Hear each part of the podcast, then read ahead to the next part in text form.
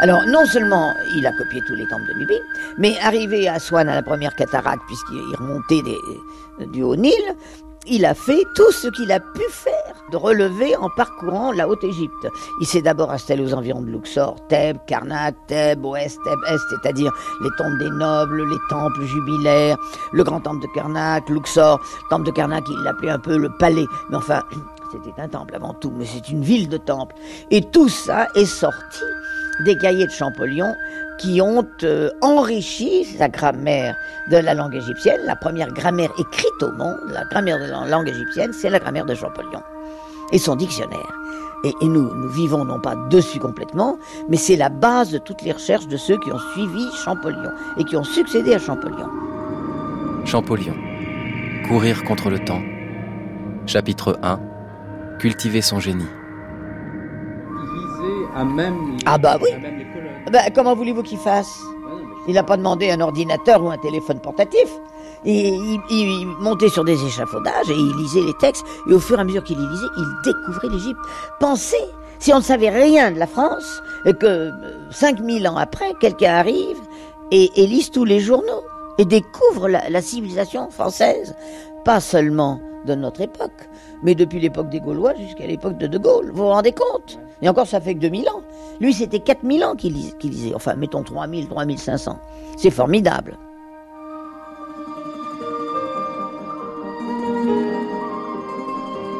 Dans cette archive de 1996, l'égyptologue Christiane Desroches-Noblecourt parle de Jean-François Champollion. Elle y évoque son voyage en Égypte de 1828 à 1829 où l'homme qui venait le premier de lire les hiéroglyphes découvre la terre des pharaons, au crépuscule d'une vie tout entière consacrée à l'étude de l'Égypte ancienne. Aujourd'hui, Champollion est principalement vu comme le héros d'un exploit, celui du déchiffrement des hiéroglyphes.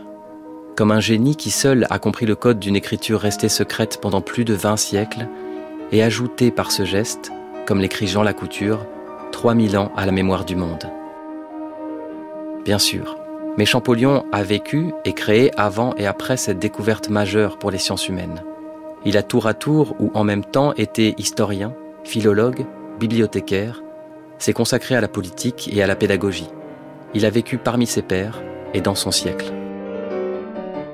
Raconter l'histoire de Jean-François Champollion, c'est parler d'un enfant prodige, d'un travailleur acharné, d'un lien fraternel exceptionnel, d'amitié et de rivalité scientifique de l'Europe des Lumières et des premières années tumultueuses du XIXe siècle. C'est parler d'un savant qui aborde ses sujets d'étude de manière totale, avec enthousiasme et passion. Commençons par les origines, en allant à Vif, à quelques kilomètres au sud de Grenoble, dans la maison du frère de Jean-François Champollion, où s'est ouvert il y a un an un musée qui porte leur nom.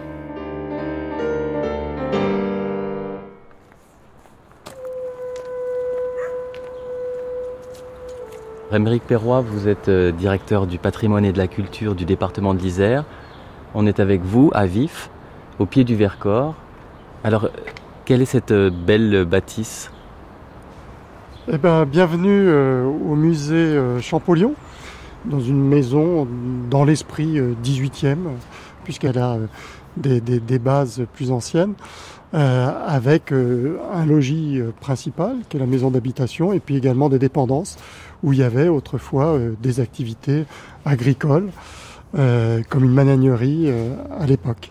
Alors, la maison a été acquise par la famille Beria, qui est une famille très connue à Grenoble, puisqu'il y a un cours Beria, il y a eu un maire, donc Beria, qui était le père de Zoé Beria, qui est la femme de Jacques-Joseph Champollion, qui est le frère aîné, donc de Jean-François Champollion. Et donc, Jean-François Champollion, qui est le cadet euh, bien sûr de Jacques Joseph, est venu régulièrement euh, dans ces lieux, à une dizaine de kilomètres de Grenoble. On est à la campagne avec une vue magnifique sur les chaînes de montagne. Il naît sûrement ici aussi pour travailler sur la future égyptologie, notamment sur la question des hiéroglyphes, sur les questions aussi des langues, puis pour trouver une ambiance familiale. On va rentrer? Champollion euh, est originaire en fait de, du Quercy. Alain Faure, biographe de Jean-François Champollion. De la ville de Figeac, où il est né un peu par accident, puisque du côté paternel, il est originaire du Dauphiné, Pour résumer, les, Champollions se sont installés dans la haute vallée du Valbonnet comme euh, bergers. Et ce qui est amusant, c'est qu'ensuite on trouve une trace des Champollions tout au long de la vallée, de plus en plus en aval, et toujours à la faveur de mariages euh, intéressants. Donc les Champollions ont toujours épousé des, femmes plus riches qu'eux, et ils ont fini, au bout de quelques générations, par se retrouver notables à Valbonnet. Le père de l'égyptologue, Jacques Champollion, s'est retrouvé dans l'obligation d'être colporteur, puisqu'il n'y avait pas de travail pendant tout l'hiver. Et il était un colporteur spécialisé dans le domaine culturel, puisqu'il vendait des livres. Il avait choisi comme euh, destination l'ouest de la France. Chaque année, il s'approvisionnait à la foire de Beaucaire, qui était la grande foire, je dirais presque européenne de l'époque. Et il se rendait régulièrement à Figeac. Et il a fini par épouser une euh, jeune femme de Figeac, lui a apporté une bonne dot avec laquelle il a pu s'installer comme libraire. La librairie se trouvait sur la place principale de, Figeac.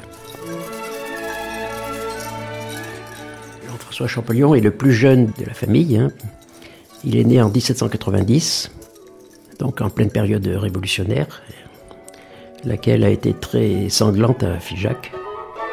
Et c'est la raison pour laquelle Champollion, euh, les deux frères Champollion ont eu des études euh, assez limitées. L'aîné est un parfait autodidacte et le plus jeune, Jean-François, a suivi des cours très lacunaires euh, par un, abbé qui s'appelait l'abbé Calmé, qui a tout de même un mérite, c'est qu'il a détecté tout de suite l'espèce de génie qu'on voit dans cette jeune tête. Voilà ce qu'il écrit à son frère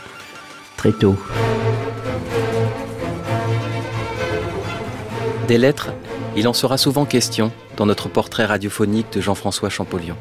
Sa correspondance, extrêmement riche et très bien conservée, est une mine de renseignements pour les biographes, et l'occasion unique d'entendre, sinon la voix, du moins la plume de celui que nous cherchons à connaître. Le premier destinataire des lettres de Champollion est, depuis ses dix ans et jusqu'à sa mort, son frère Jacques Joseph auprès duquel Jean-François se fera nommer cadet, puis séguir en version arabe, avant de signer pour toujours Champollion le Jeune, afin de se distinguer de son aîné. Le futur égyptologue prend très vite l'habitude de brûler la plupart des lettres qu'il reçoit, contrairement à ses correspondants. Si bien qu'au fil des années, nous entendrons essentiellement sa voix. Mais pour l'instant, écoutons celle de son premier précepteur, alors qu'il a 9 ans. Votre frère a beaucoup de goût, beaucoup de désir d'apprendre, mais ce goût et ce désir sont noyés dans une apathie, une négligence qu'il est difficile de rendre. Il y a des jours où il paraît vouloir tout apprendre, d'autres où il ne ferait rien. Si dans vos moments de loisir vous pouviez faire quelques découvertes chez les instituteurs de Grenoble, peut-être nous rendrions-nous plus utiles à l'humanité, peut-être développerions-nous avec succès le genre de génie qu'on aperçoit dans les jeunes gens de ce pays. Don Calmel. Claude Lelièvre, vous êtes euh, historien d'éducation. Est-ce qu'on peut commencer par euh, une sorte d'état des lieux sur l'enseignement, euh, l'instruction primaire, si on peut dire, donc au tout début du 19e siècle, pendant la Révolution française, tel qu'a pu le connaître Jean-François Champollion enfant? C'était le désordre généralisé, on faisait au fond ce qu'on pouvait. Il n'y avait pas euh, de formation réelle des maîtres, que ce soit dans le privé ou dans le public. Ils étaient recrutés euh, comme on pouvait. Et, les recruteurs étaient aussi très variés. Ça pouvait être des mécènes, ça pouvait être l'Église, ça pouvait être les communes, et leur statut et leur rémunération était variable et la fréquentation d'école variable.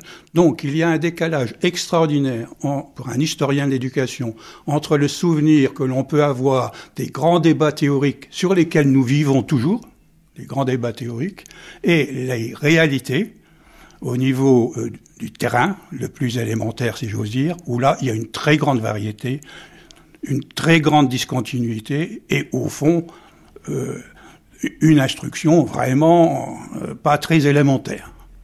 Précisément, quand on est un, petit garçon de 10 ans en 1800, comme euh, Champollion, donc d'un milieu petit bourgeois, on va dire, qu'est-ce que des parents ont à disposition pour euh, instruire leur enfant? Eh bien, d'une certaine manière, on le voit avec Jean-François. il commence par, en fait, être élevé par son frère. C'est lui, c'est son frère qui l'instruit jusqu'à 8 ans. Il va pas à l'école. Ensuite, il va à une école qui, fonctionne euh, de façon relativement sporadique et limitée, puisque en même temps, il a un précepteur un abbé du coin qui lui enseigne des éléments euh, des langues anciennes, ce qui est euh, supplémentaire. Et donc, si on s'en tient à l'élémentaire, on voit bien qu'il y a de l'incertitude et que ça dépend de l'offre et ça dépend des relations précises de la famille avec cette offre. Il faut savoir qu'à l'époque, euh, ce qui dominait comme type de fonctionnement pédagogique, c'est ce qu'on appelait le mode individuel. Comme les enseignants n'étaient pas formés, euh, ils avaient comme méthode, si l'on peut dire, de prendre à tour de rôle chaque élève. Et ils enseignaient à un élève individuellement et les autres ben, euh, faisaient ce qu'ils pouvaient. Donc généralement, c'était le chahut, euh, voire euh, l'ennui et, l'agitation. Donc, en gros, chaque maître était une sorte de précepteur individuel, ponctuel dans une école. Au fond, c'était le préceptorat généralisé, sauf que dans les écoles, il y avait pas mal d'élèves et qu'on s'occupait d'un, et puis d'un autre, et puis d'un autre. Donc une rentabilité euh, extrêmement faible. Mais on ne pouvait guère faire autrement, d'autant plus que, compte tenu des travaux des champs et d'autres éléments et d'autres contraintes sociales, il y avait une fréquentation généralement sporadique. Donc chaque élève avait des cursus en fait très différents. Mon très cher frère, après une si longue attente, je suis arrivé au comble de mes désirs en recevant votre chère lettre. Le plaisir a été plus grand d'apprendre que vous jouissez d'une parfaite santé. Quant à la mienne, elle est fort bonne, Dieu merci, ainsi que celle du papa, de la maman et de nos chères sœurs. Vous me demandez un échantillon de mon savoir-faire? Vous le trouverez si joint. Je vous prie d'excuser mon esprit un peu volage. J'espère que vos leçons le corrigeront. Je finis, mon cher frère, en vous embrassant de tout mon cœur et vous prie de me croire pour la vie, votre soumis frère, Cadet Champollion. Puisque tu me fais l'aveu que ton esprit est volage, tu dois tâcher de lui donner un peu de constance. Songe que rien n'est plus honteux pour un écolier que la paresse et la négligence. Si tu désires venir auprès de moi, il faut que tu apprennes vite quelque chose. Les ignorants ne sont bons à rien. La lecture est très utile et contribue à former le cœur et l'esprit. Tu en as la facilité, profites-en. Tu ferais bien de te fariner un peu pour l'écriture, surtout apprendre bien l'orthographe. Je désire que dès ce moment s'établisse entre nous une correspondance suivie où tu me diras tout ce qui te concerne. Procure-moi ce plaisir en attendant que je puisse t'avoir ici, ce qui peut arriver plus tôt que tu n'y crois. Ce sont tes progrès qui en décideront. Je t'embrasse. Jacques Joseph. Grenoble, 9 Pluviose, en 9. Jacques Joseph avait quitté Figeac pour Grenoble pour gagner sa vie. Il avait été embauché par les cousins, des cousins du Valbonnet justement, qui étaient installés à Grenoble où ils avaient une société de négoce de draps. Alors il avait la profession de commis, ce qui n'était pas du tout dans sa vocation, mais ça lui permettait à minima de, de voyager et d'acheter des livres, sa seule vraie passion.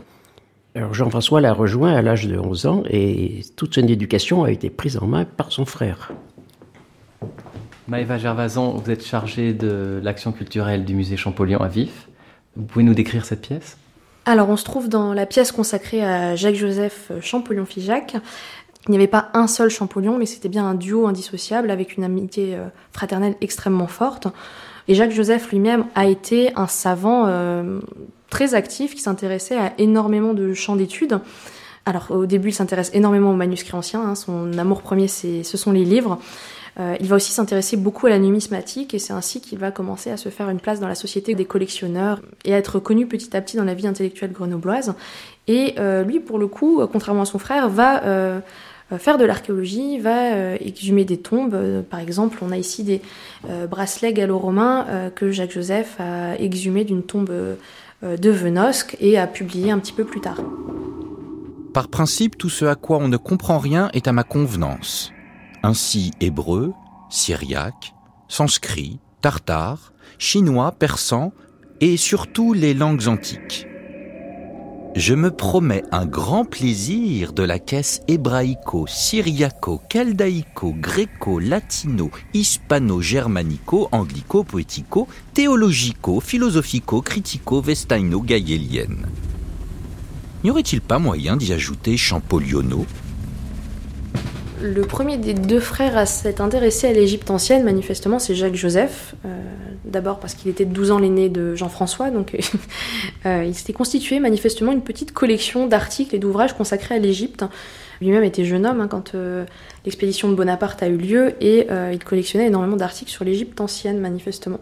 Donc ce goût-là, Jacques Joseph l'a eu en premier et Jean-François a certainement hérité de ce goût-là et, du goût de son frère pour les civilisations antiques.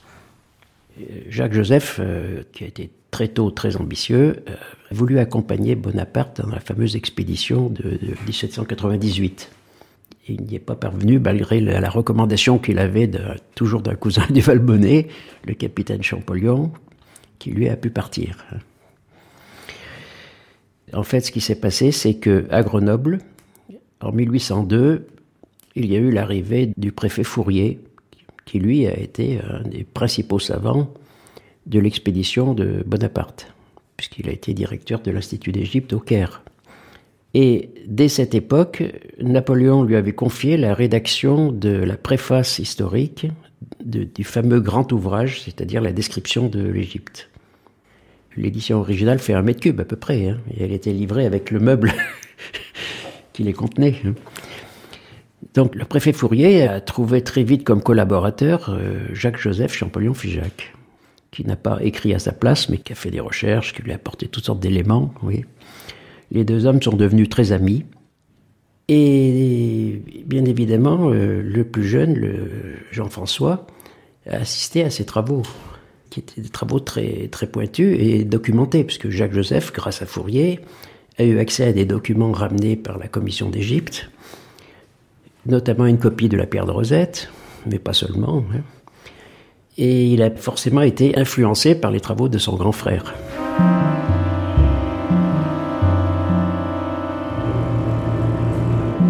Marie-Françoise Boisdelatte, vous êtes conservateur en chef honoraire des bibliothèques et vous avez notamment travaillé longtemps à la bibliothèque municipale de Grenoble, comme les frères Champollion. Voilà, là nous sommes en train de longer l'actuel lycée Stendhal qui fut l'ancien collège des Jésuites, devenu ensuite école centrale, où Stendhal d'ailleurs a fait ses études aussi, euh, lycée impérial, où Champollion a été élève, et nous allons arriver devant l'entrée de la toute première bibliothèque publique. Voilà, les personnes qui venaient à la bibliothèque franchissaient cette grille. Vous voyez le fronton avec l'inscription bibliothèque publique en haut, montaient les escaliers et rentraient ensuite dans les salles.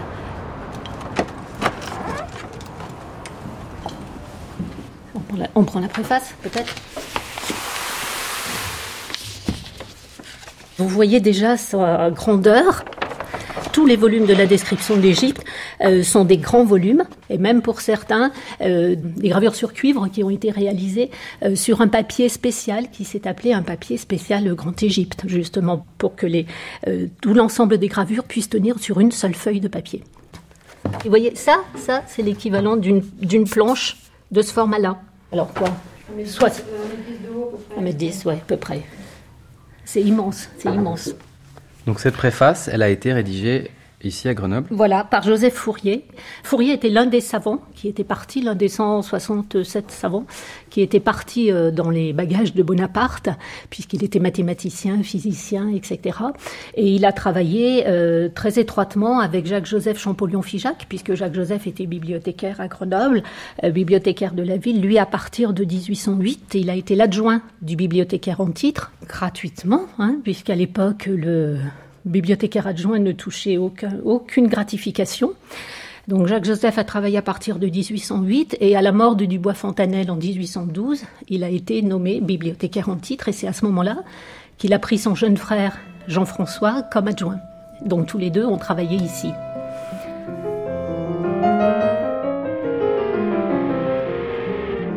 Guillemette Andre Lanoé, égyptologue et directrice honoraire du département des antiquités égyptiennes du Louvre. Alors grâce à l'expédition de Bonaparte, qui avait sûrement des ambitions militaires, et euh, un ennemi qui s'appelait euh, l'Angleterre, on peut quand même euh, rendre hommage à Bonaparte qui a embarqué avec lui une commission euh, formé de dessinateurs et euh, de gens curieux, d'intellectuels et de savants qui ont finalement engrangé dans leurs 23 volumes de la description de l'Égypte, qui est sorti euh, petit à petit au début du 19e siècle, des dessins et des relevés tout à fait intrigants, on va dire, de ce que l'on pouvait voir en Égypte au début du 19e.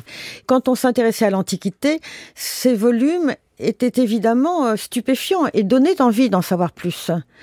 Et ça fait partie aussi de ce qui a euh, bouleversé euh, Champollion, c'était d'aller voir finalement et d'essayer de comprendre quelle était la société, le peuple, la civilisation qui avait engendré ces monuments qui étaient tout à fait exotiques qu'il fallait arriver à dater, qu'il fallait arriver à caser dans l'histoire de l'Antiquité, euh, entre la Grèce et, Rome, et le Proche-Orient ancien. Et tout cela a fait partie des buts euh, que très tôt euh, Champollion s'est assigné.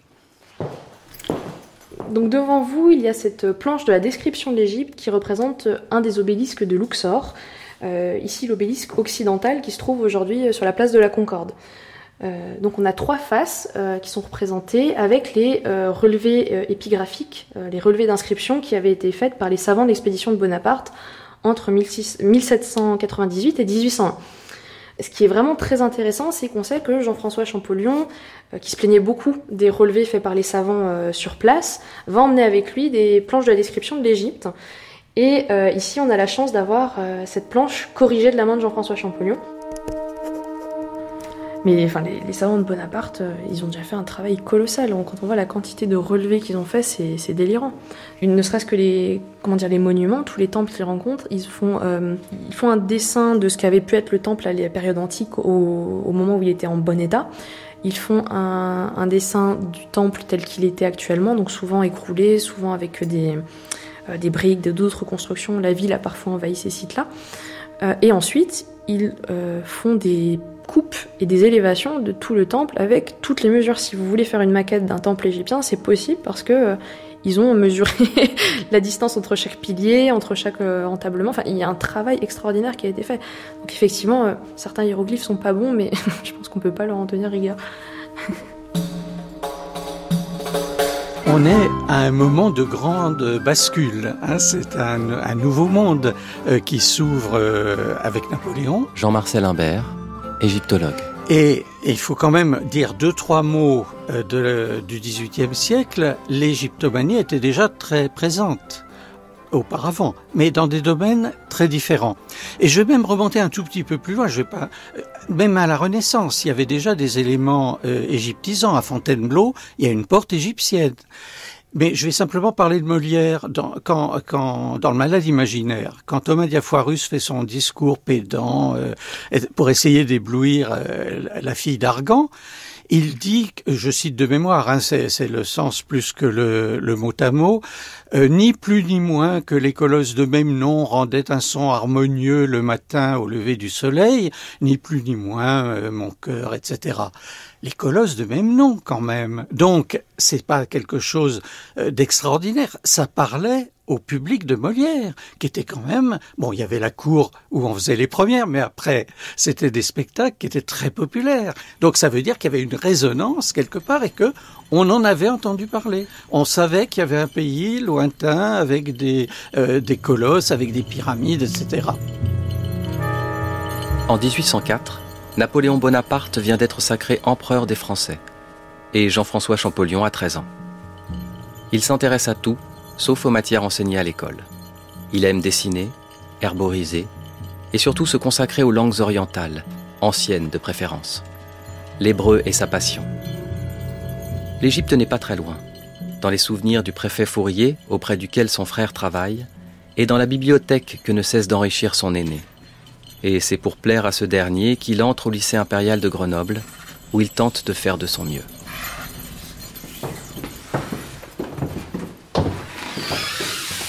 Lorsque Champollion rejoint son frère euh, à Grenoble, il va recevoir une éducation euh, classique et il va aussi avoir des cours supplémentaires de botanique et puis aussi de dessin.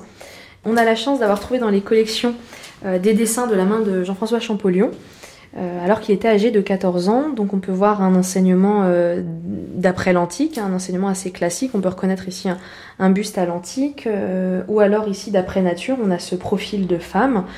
Et puis ce troisième dessin qui est inspiré du David de Michel-Ange, euh, où en partie inférieure, on peut encore voir euh, effacé mais encore lisible l'inscription euh, du professeur indiquant à Champollion il est bien mal fait, il faut le refaire. En fait, à cette époque, Champollion écrit une lettre à son frère en lui, en lui disant qu'il a commencé ses cours de dessin, qu'il les poursuivra si Jacques-Joseph en est d'accord, et que euh, ça pourrait avoir un avantage pour aider Jacques Joseph euh, dans sa carrière, dans ses travaux futurs, puisqu'à cette époque, Champollion, enfin Jean-François, hein, donc euh, imagine que son travail, sa carrière sera à servir celle de son aîné, en l'aidant dans ses travaux, en copiant des choses pour lui, en faisant des dessins les plus fidèles possibles, alors que l'histoire va montrer que c'est l'inverse qui va, qui va se passer. Enfin, Jacques Joseph le dit lui-même, il a été tour à tour le père, le maître et l'élève de Jean-François Champollion.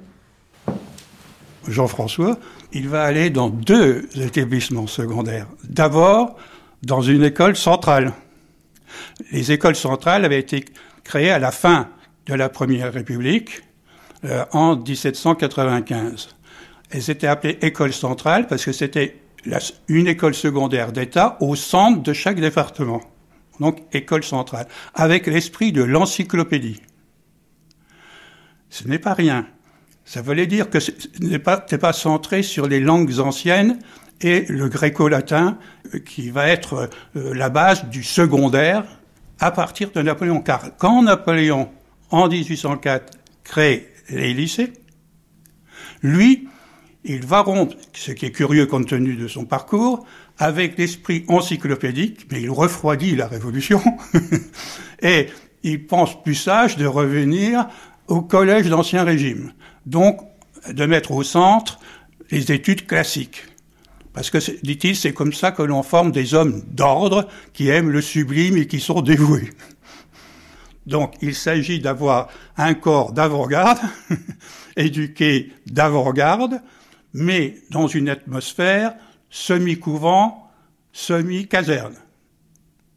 Donc c'est la seule fois où les élèves dans les, établissements publics ont des uniformes, sous l'Empire, autrement ils n'ont jamais eu, sauf certains établissements UP, euh, et ils fonctionnent au son du tambour.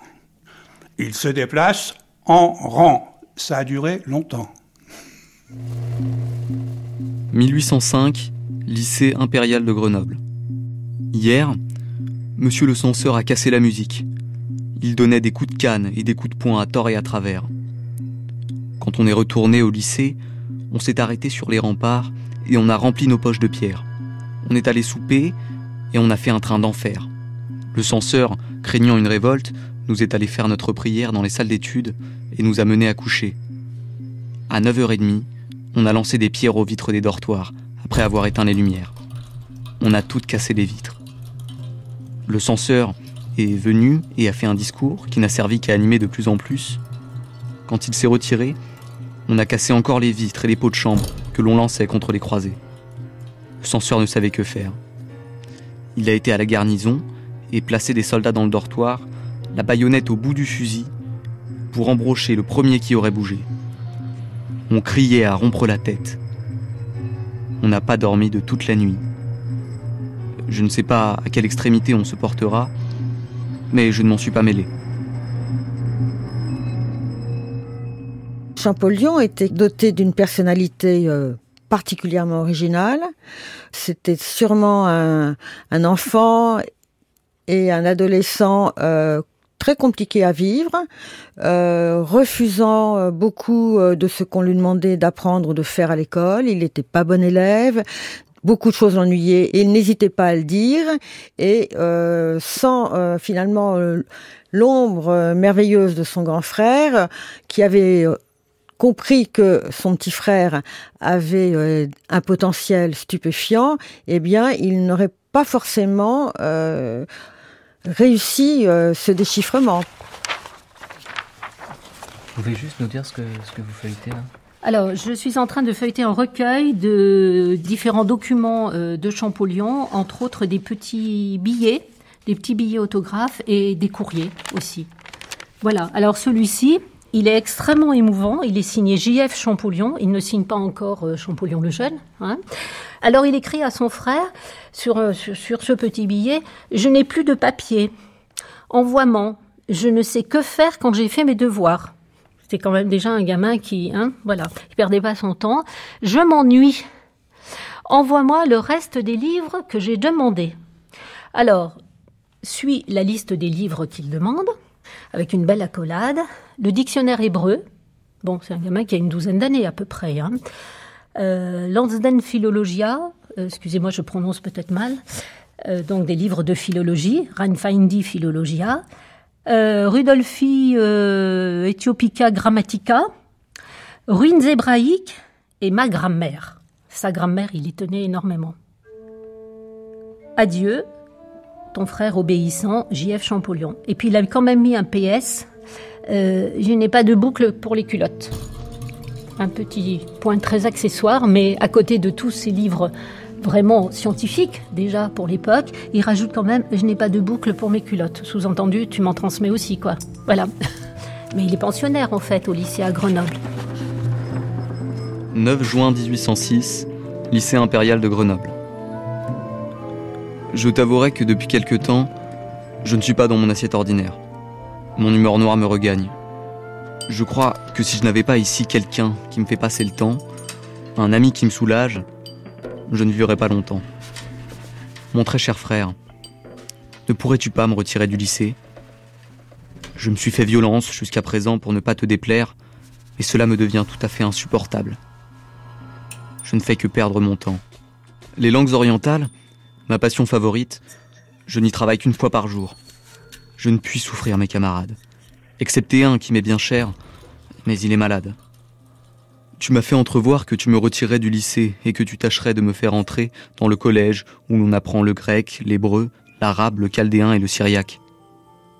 Tâche de me retirer d'ici, je t'en supplie, ou je serai bientôt le plus malheureux des hommes. Excuse, je n'ai rien voulu te déguiser, je t'ai ouvert mon cœur, tu y as lu. Tu sais ma maladie. Porte-y remède, et sois à jamais assuré de l'amour et de la reconnaissance de ton humble et respectueux frère. Jacques Joseph, euh, qui entre-temps très vite avait pris le contrôle de l'Académie Delphinale de Grenoble, en deux ans, il fallait le faire, hein, parce qu'il avait beaucoup d'entre-gens, il savait, il savait faire. Très vite, il s'était imposé comme secrétaire secrétaire permanent de cette société littéraire.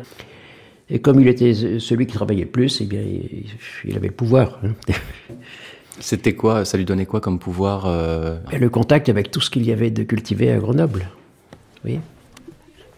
Je cherche mon catalogue fourni. Voilà. Alors, dans cette société des sciences et des arts, il y avait aussi comme membre le préfet Fourier. Grenoble était une toute petite ville, hein. il y avait 20 000 habitants à peu près. Tout le monde se connaissait dans le milieu lettré. Et le préfet Fourier avait été euh, fortement impressionné justement par la précocité de Jean-François. Euh, à la distribution des prix euh, du lycée en 1806, parce qu'il avait parlé de ses recherches sur l'alphabet hébreu ancien. Donc 1806, il n'a pas tout à fait 16 ans, quoi. Je vous lis la citation. On a vu lors de l'examen public le jeune Jean-François Champollion, élève national, expliquer une partie d'un chapitre de la Genèse sur le texte hébreu, après avoir répondu à quelques questions qui lui ont été faites sur les langues orientales en général. Monsieur le préfet, qui couronnait les vainqueurs, a témoigné sa grande satisfaction sur l'émulation de cette jeunesse intéressante. À 16 ans, et après trois années de lycée, Jean-François Champollion obtient de son frère le droit de n'étudier que ce qu'il aime. les langues orientales. Et dans le seul endroit où il puisse le faire, Paris. Il quitte Grenoble en y laissant le souvenir d'un adolescent insupportable et surdoué. Plusieurs publications scientifiques, une société secrète de lycéens amateurs de belles lettres et quelques poèmes. Son éducation sporadique semble avoir attisé ses passions.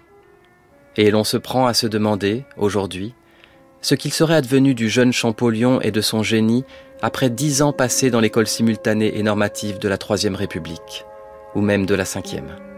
Bref, au moment même où il rejoint la capitale, il semble que l'intelligence virevoltante de l'adolescent se soit fixée sur l'objet qui ne le quittera plus. L'Égypte ancienne. Comme il l'écrit dans l'une des rares lettres adressées à ses parents en 1806. Je veux faire de cette antique nation une étude approfondie et continuelle. L'enthousiasme ou la description de leurs monuments énormes apportés et l'admiration dont m'ont rempli leur puissance et leur connaissance vont s'accroître par les nouvelles notions que j'acquerrai. De tous les peuples que j'aime le mieux, je vous avouerai qu'aucun ne balance les Égyptiens dans mon cœur. Il faut savoir qu'à partir de 1807 jusqu'en 1809, son frère, toujours avec le soutien du préfet Fourier, a obtenu qu'il soit inscrit comme jeune de langue, comme on disait à l'époque, c'est-à-dire élève orientaliste, au Collège de France et à l'école des langues orientales, où il a pu avoir comme professeur la fine fleur de l'époque. Hein c'est-à-dire Sylvestre de Sassy, euh, l'Anglaise, etc. C'est étonnant pour nous. On n'imagine pas un seul instant qu'un mec de 17-18 ans euh, quitte son lycée et va suivre des, cours au Collège de France. Mais, je pense que c'était pas si extraordinaire que ça à l'époque. De toute façon, il y avait un fonctionnement toujours beaucoup plus personnalisé. Alors il faut l'imaginer à Paris, il était logé dans la rue de l'Échelle, pas loin des, Tuileries. Hein. Et chaque jour, euh, ou presque, il allait au Collège de France, donc euh, rue des Écoles, c'est assez loin, et à l'école des langues orientales qui, se trouvait derrière le Palais Royal, pas très loin. Imaginez Paris couvert de boue, puisque c'était un immense chantier à l'époque. Ça, c'était le, cours théorique. Mais en plus, il avait été recommandé par son frère auprès de connaissances utiles à Paris, notamment euh, nommé Raphaël de Monakis, un moine copte qui était revenu avec la mission euh, française d'Égypte et qui vivait depuis à Paris. C'est ce Raphaël de Monakis qui aurait convaincu Champollion de la nécessité d'apprendre le copte pour euh, arriver un jour à déchiffrer l'égyptien ancien. il avait 17 ans. Hein. Sa décision était prise, il voulait être le premier à déchiffrer la langue euh, hiéroglyphique.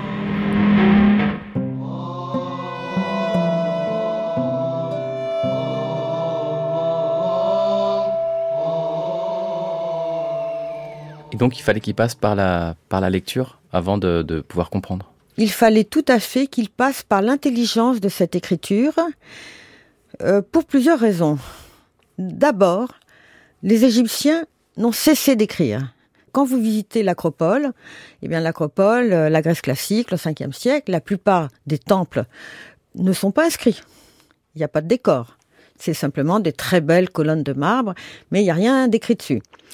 Euh, là, ce qui est stupéfiant en Égypte, c'est qu'il n'y a pas un monument, pas un objet, enfin il y a quelques objets, mais même les pots sont inscrits, vous voyez. Il y a ça, ça n'existe pas de ne pas légender ni un mur, euh, ni un temple, ni euh, une tombe, ni un objet de la vie quotidienne. Il faut écrire quelque chose dessus, soit c'est le nom du propriétaire, soit c'est comment s'appelle cet objet, soit c'est combien ça, ça a coûté ou contre quoi il a pu l'échanger, etc. Mais disons qu'il y a une, omniprésence de l'écrit sur tout ce qui nous reste de la civilisation égyptienne qui est frappante.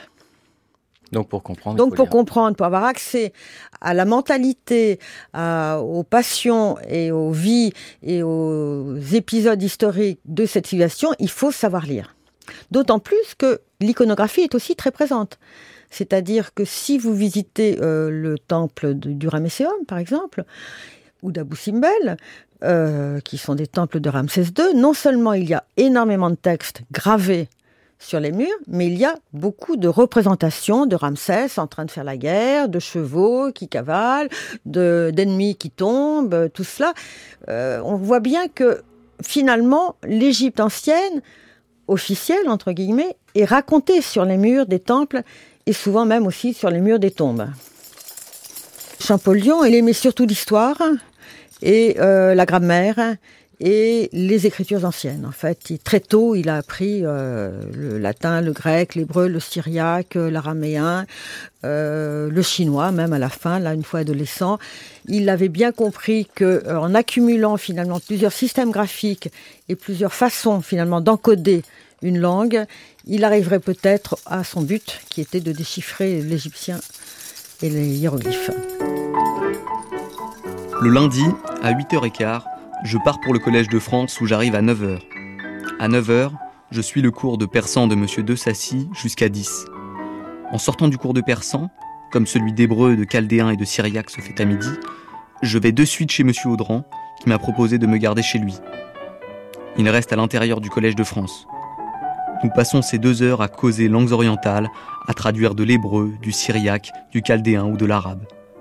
Nous consacrons toujours une demi-heure à travailler sa grammaire chaldéenne et syriaque. À midi, nous descendons et il fait son cours d'hébreu.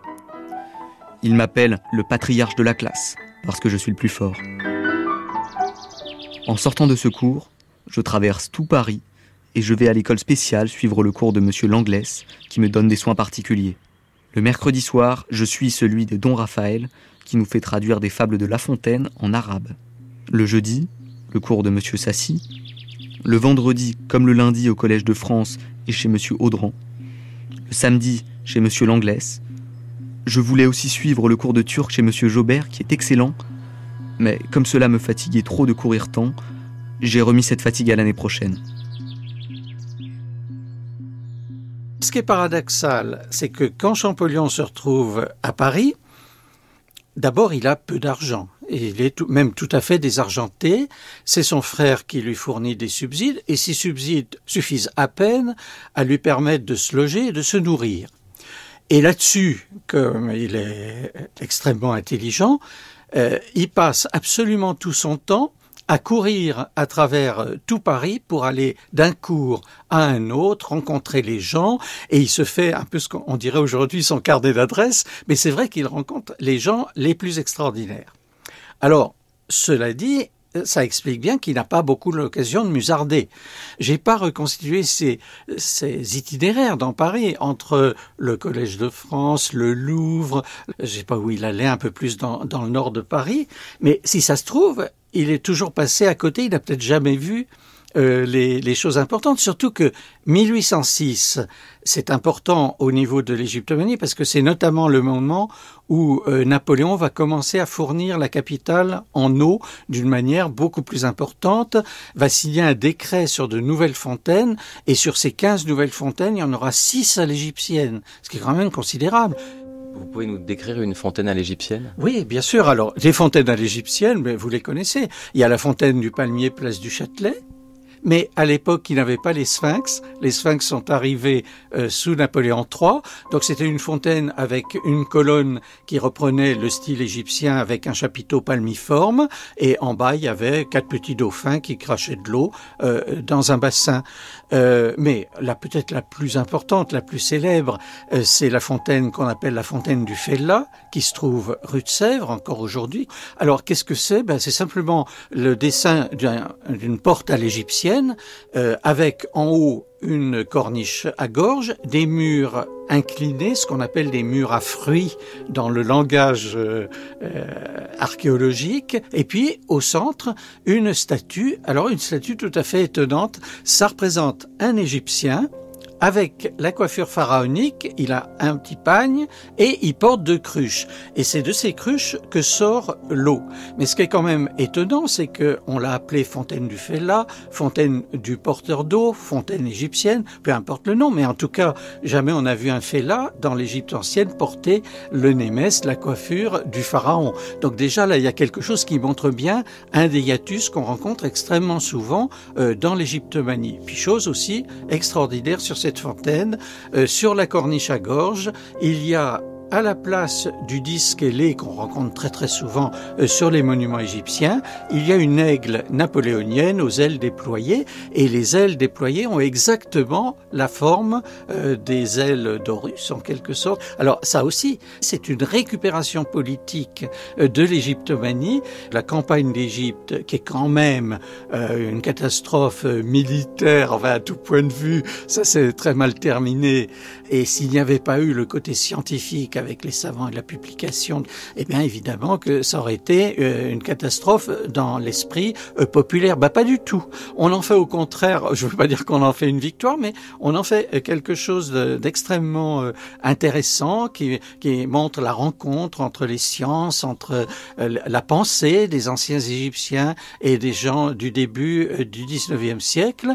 Et en plus, quand on fait une représentation égyptienne à ce moment-là, et je vais dire à peu près pour tout le 19e siècle, eh bien implicitement, on évoque la mémoire de Bonaparte, donc, qui avait organisé euh, cette campagne euh, militaire.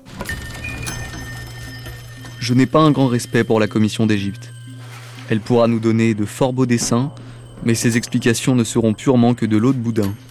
Jean-François Champollion. Grenoble, le 10 juin 1809. Il ne faut pas te faire de préjugés sur la commission d'Égypte qui ne prétend pas expliquer les monuments égyptiens, mais seulement les décrire, ce qui est bien différent. D'ailleurs, à ton âge, il ne faut pas ainsi s'isoler de tout le monde par opinion. Ce que tu me dis de la non-explication de l'inscription de Rosette me fâche. Il me semble qu'on pourrait la lire. Le texte grec te donne le sens du texte égyptien traduis ce texte grec en copte, tout autant que tu auras des mots coptes équivalents aux mots grecs. Rapproche ensuite ta traduction copte du texte démotique, peut-être gagneras-tu quelque chose à ce travail. Adieu. Réponse de suite. Rien de nouveau d'ailleurs. Ta lettre à Zoé n'est pas arrivée, pense-y donc. Trop tardé ne convient pas. Toujours à toi, Jacques Joseph. Mon très cher frère, je sais pertinemment que la Commission se propose de donner des explications des monuments de l'Égypte. Nous verrons ce que cela deviendra.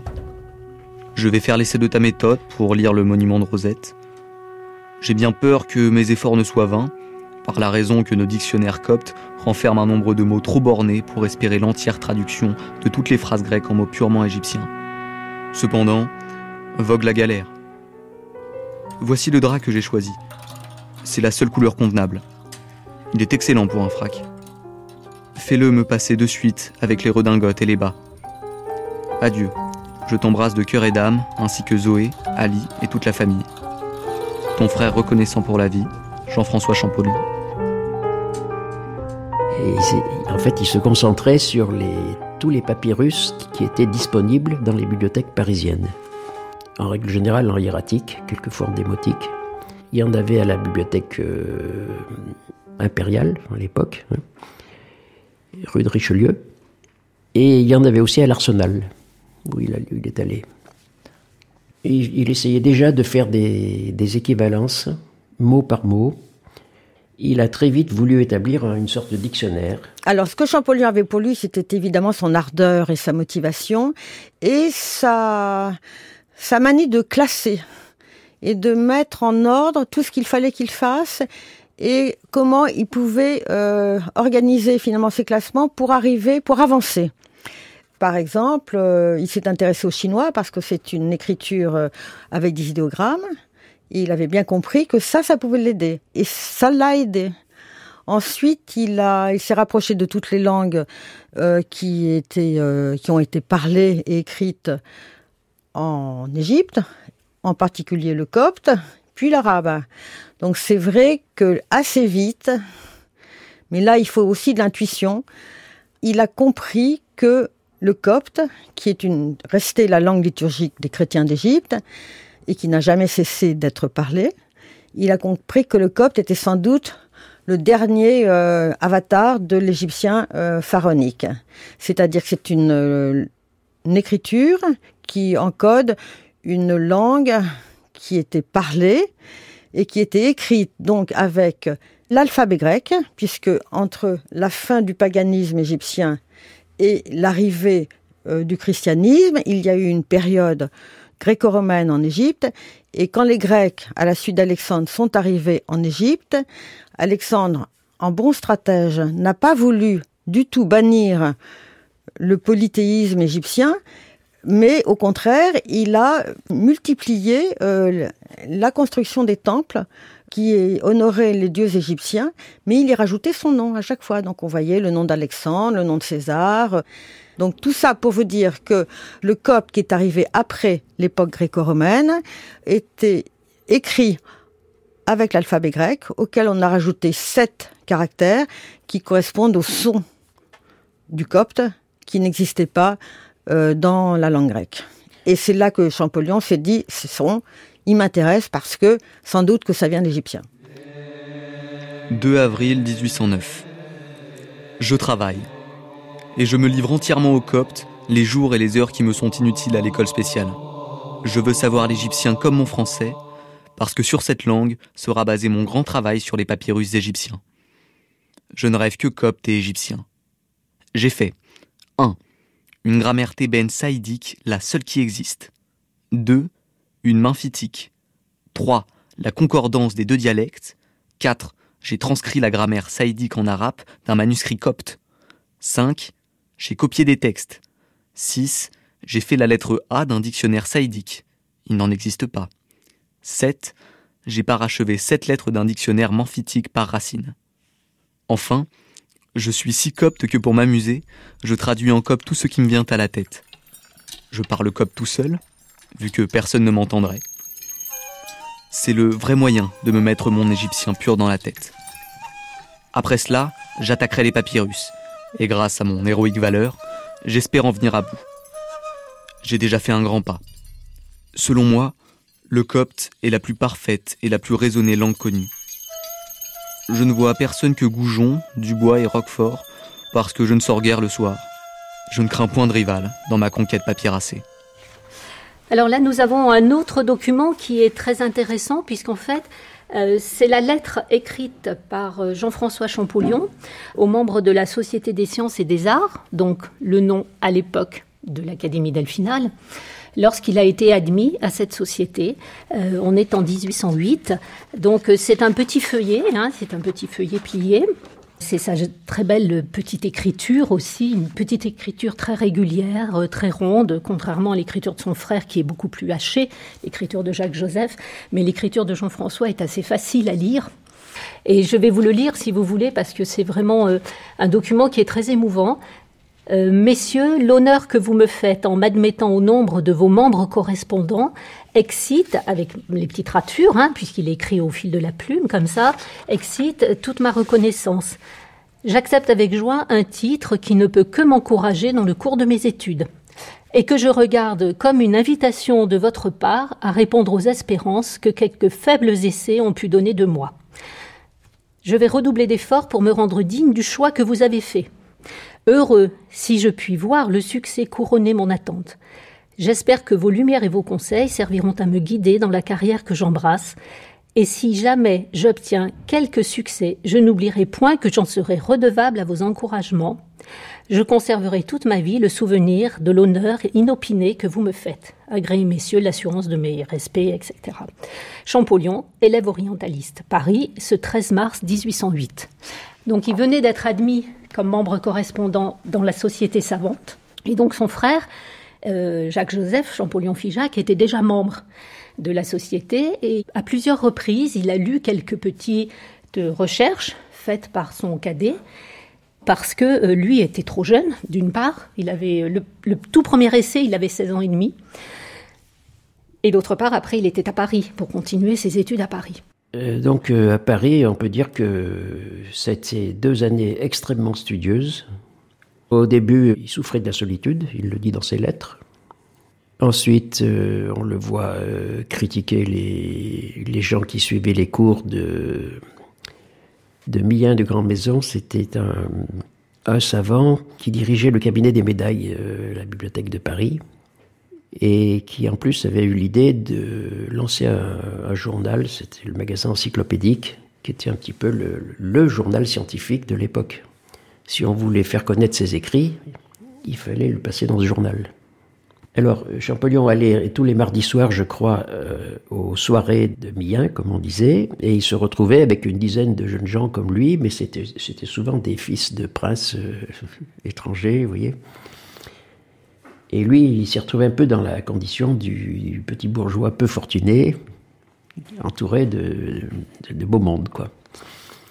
Ça, ça, l'énervait. Alors il s'est fait quelques amis, notamment euh, Dubois, dessinateur, qui est resté son ami très longtemps.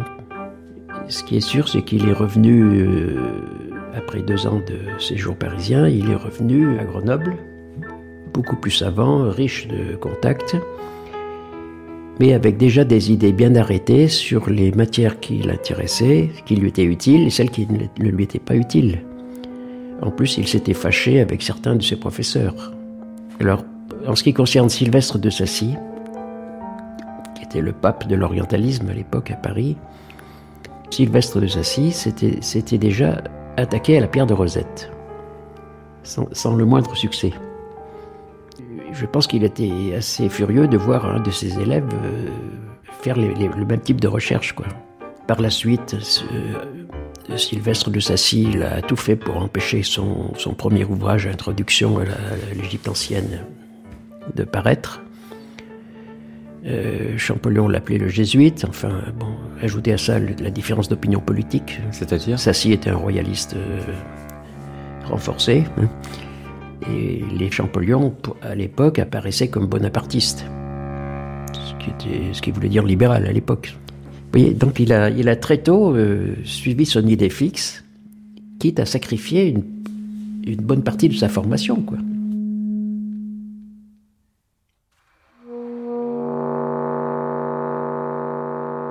J'ai un mépris mêlé d'horreur pour la sale capitale de la France.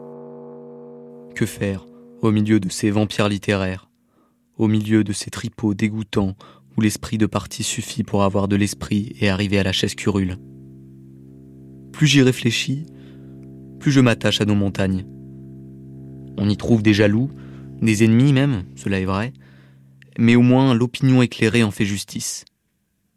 Je suis convaincu, par le sentiment que j'ai de mon caractère, que la capitale ne me convient pas. Né dans l'Inde, j'aurais certainement été un derviche contemplatif.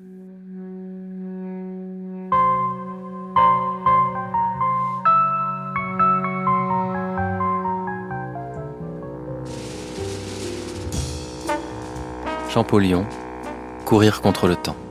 Chapitre 1. Avec Émeric Perroy, Alain Faure, Claude Lelièvre, Maëva Gervason, Marie-Françoise Boisdelatte, Guillemette Andrelanoé, Jean-Marcel Imbert. Et les voix de Dan Kostenbaum, Corto Parou et Lily Suarez.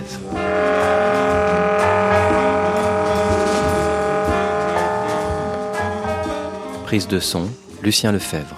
Mixage, Jason Taous. Coordination, Christine Bernard. Une série documentaire d'Emmanuel Suarez, réalisée par Anne Fleury.